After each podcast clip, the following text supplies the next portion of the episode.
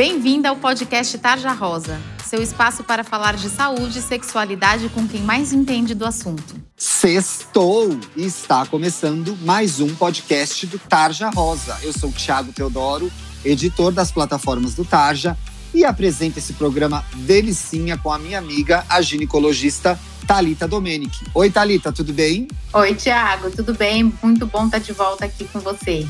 Eu adoro que toda sexta-feira a gente tem esse encontro marcado para falar de saúde e sexualidade para adolescentes, certo? Certíssimo. É isso aí. E olha, se você chegou nesse podcast agora, a gente tem mais 54 programas para você ouvir. Então, vá lá no nosso site, lá no menu, tá escrito podcast. Ali você clica e consegue ver todos os programas que a gente já gravou juntos aqui. Tem a primeira, tem a segunda temporada, que é essa que tá rolando. E você pode seguir a gente também no Instagram, Tarja Rosa Oficial. Falamos de autoestima, falamos de saúde, falamos de sexo. É super legal, siga a gente lá e também pode assistir aos nossos vídeos no YouTube. É só buscar Tarja Rosa, assinar o nosso canal e ativar as notificações. Toda semana tem vídeo novo lá. Agora a gente quer falar com você aí sobre algumas coisas bem importantes, viu? Relacionamento, sexo, autoestima, futuro. Você para para pensar sobre isso? A gente sabe, tudo isso pode ser meio intimidante, até complicado de entender. Mas é por isso que o Tarja Rosa criou um livro para te ajudar. Olha que legal! Ele se chama Meu Querido Corpo e é cheio de ideias e inspirações para você se cuidar e se tornar cada vez mais dona de si. O livro tem páginas interativas para você completar com palavras e frases positivas, orientações sobre assuntos delicados como sexo, consentimento, ansiedade e afirmações muito empoderadoras para você refletir sobre o que importa e manter o foco na sua saúde mental e no seu bem-estar. O meu querido corpo foi feito em parceria com a editora MOL que é a maior editora de impacto social do mundo e custa só R$ 12,90. E o mais legal de tudo é que parte do valor que você paga pelo livro se transforma em uma doação para o Instituto Plano de Menina, que empodera garotas para que elas sejam protagonistas de suas histórias, assim como você. Para comprar o seu exemplar, é só acessar bancadobem.com.br. Boa leitura! Quem já acompanha esse podcast sabe que a gente sempre tem uma convidada especial.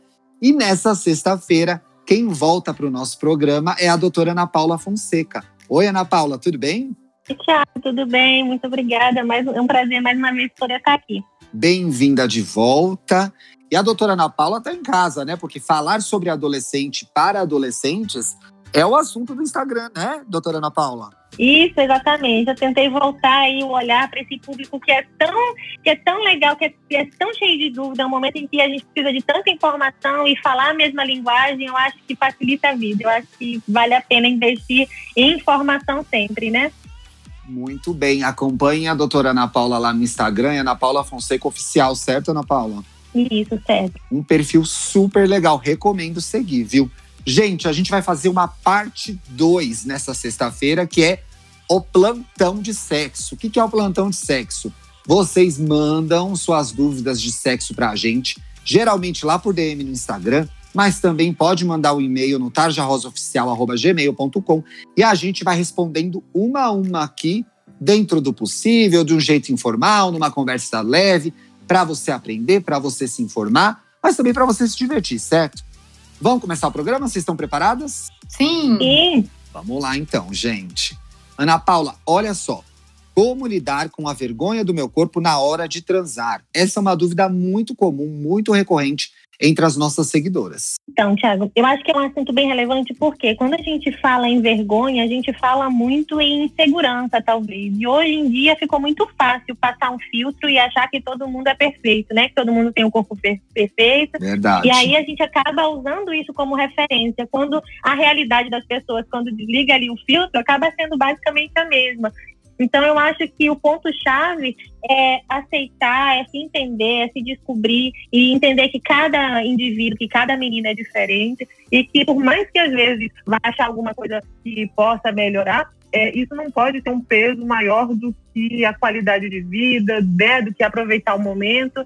Eu acho que a gente tem que focar no que é bom e tirar um pouquinho esse peso que a gente leva nas costas da comparação. Muito bem. O segredo é estar em dia com a sua autoestima. A gente tem um programa muito, muito legal de setembro do ano passado, 34, que fala de autocuidado. Tenho certeza que esse programa também vai te ajudar, minha querida ouvinte. Talitinha, vem para a conversa? Claro, Thiago, pode perguntar. Eba, vamos lá. Dor na hora de transar tem sempre a ver com o ímen? E aí, doutora, tem sempre a ver com o ímen? Não, não tem sempre a ver com o ímen né, Tiago? É, na verdade, assim, o ímen é um que a gente chama de um resquício embriológico, então ele é uma membrana normalmente fina e não é o ímen que dói. Normalmente nas primeiras relações, a menina acaba tendo dor porque ela ainda não está relaxada, então ela tem, ela acaba fazendo uma contração da musculatura é, ali da vulva, da vagina, e aí sim ela, ela acaba tendo dor. Tá? Então, assim, pode ser essa dor das primeiras relações. A dor pode acontecer por alguma infecção. Também existe o vaginismo. Eu acho que a gente tem um programa sobre vaginismo, né? Temos sim, temos sim. É, que vale a pena ser ouvido. Então, podem ser essas causas. E tem duas coisas aí, né, Talita? Uma é que muitas vezes, mesmo que numa primeira vez o, o ímen seja rompido, não significa que vai doer, certo? Sim, não significa que vai doer. E a outra coisa é, geralmente, quando há esse desconforto nas primeiras relações, tem que rolar aquela caprichada nas preliminares, tem que rolar a segurança, tem que rolar a intimidade, certo? Sim, é exatamente isso. A falta de intimidade, a falta de segurança da menina acaba fazendo com que ela involuntariamente contraia essa região é, pélvica e aí ela vai sentir dor. Então, se ela estiver relaxada, a dor passa. Fica, geralmente é isso, viu, querido ouvinte? Então, respire, relaxe, converse com a parceria, é, cheguem no lugar que seja bom para os dois, né? O sexo tem que ser sempre feito com consentimento. Não faça nada do que você não queira fazer. Até o último, o segundo final, você pode decidir: não, não quero fazer agora. É o seu corpo, são as suas regras, tá bom? Ana Paula, infecção urinária tem a ver com relação sexual? Pode ter a ver, doutora? O que acontece é que na região ali vaginal tem alguns fungos e bactérias que moram ali naturalmente e na relação sexual pode acabar havendo o que a gente chama assim de é, microfissuras ali, né, próximo da uretra, que acabam que tem, é, são normais, né, durante o ato sexual. E às vezes pode acabar meio que empurrando ali algumas bactérias a colonizarem e predispor uma infecção urinária. Ou seja, pode ter relação, mas nem sempre é, né? Não, nem sempre é. E aí é interessante passar por uma avaliação, saber se exatamente sempre acontece, se essa infecção urinária é recorrente, né, descartar outras causas né? Mas, é, mas pode ser. Pode ser que tenha relação, sim, ouvinte. Vá ao médico, vai investigar essa infecção urinária, principalmente se ela for recorrente, né? Isso, perfeito. É isso aí. Talita, essa é uma matéria que é campeã de audiência. É a, é a matéria mais acessada do site do Taja Rosa, gente. E essa pergunta chegou pra gente nesse programa. O que é squirt? Pode acontecer com toda menina? Normalmente não acontece com toda menina, Thiago, tá? Na verdade, é uma secreção que sai em algumas meninas, tá? Durante o orgasmo. Então, é um jato de secreção que sai durante o orgasmo.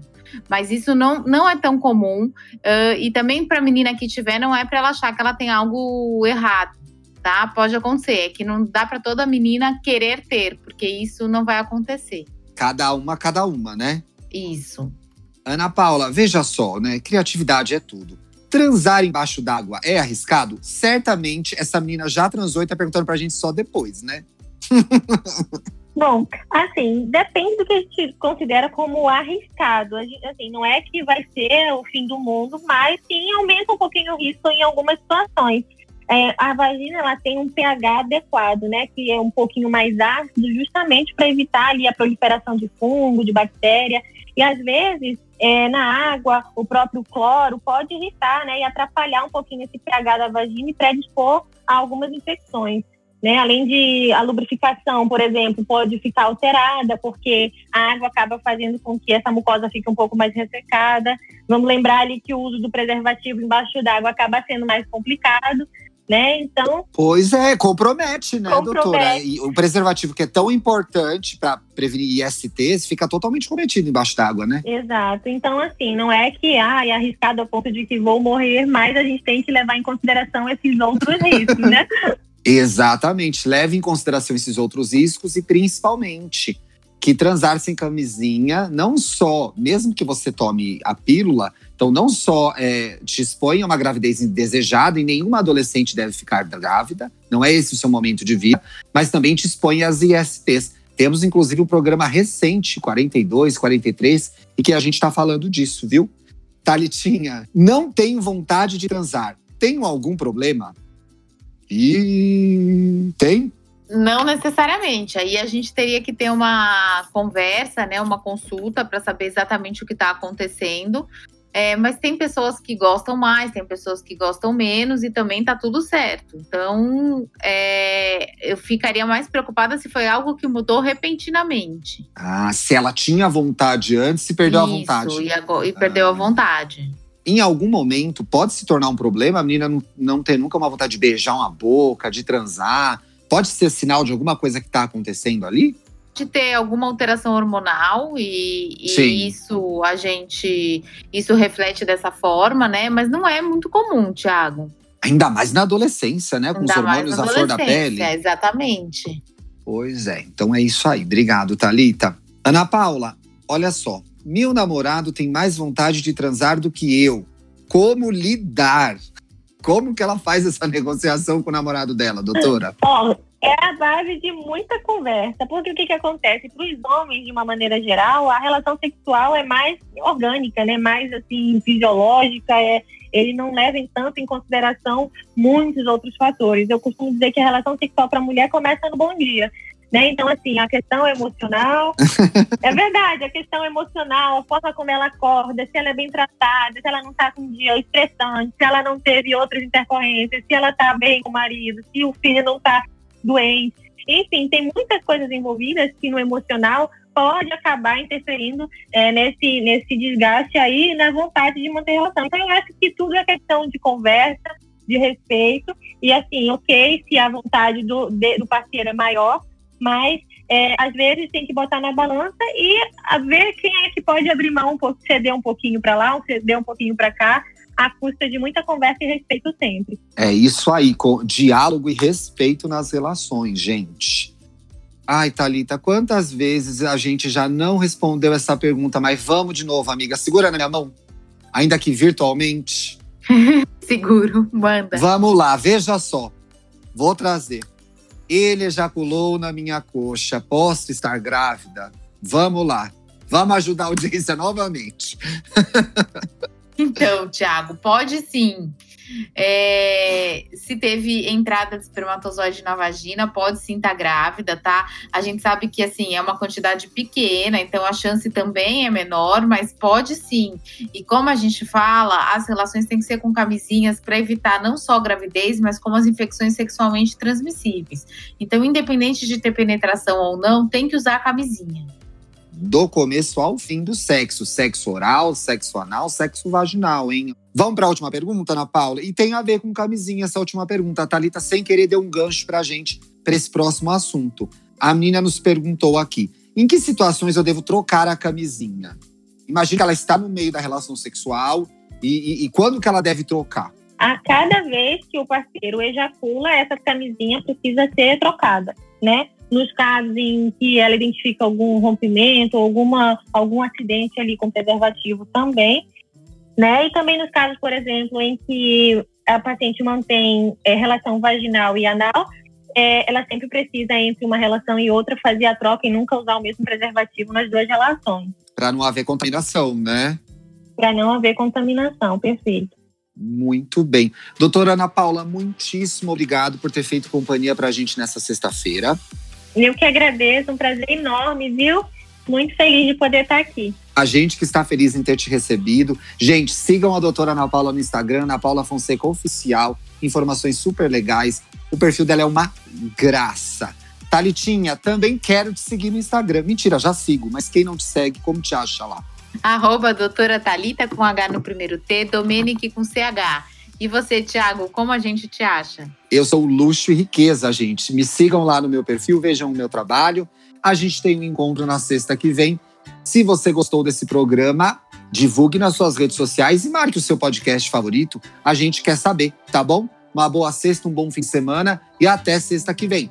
Beijos! Beijos! Tchau, tchau. Beijo. Você ouviu o podcast Tarja Rosa? Siga a gente no Instagram, somos arroba Tarja Rosa Oficial. Tem alguma dúvida, sugestão? Mande um e-mail para tarjarosaoficial.gmail.com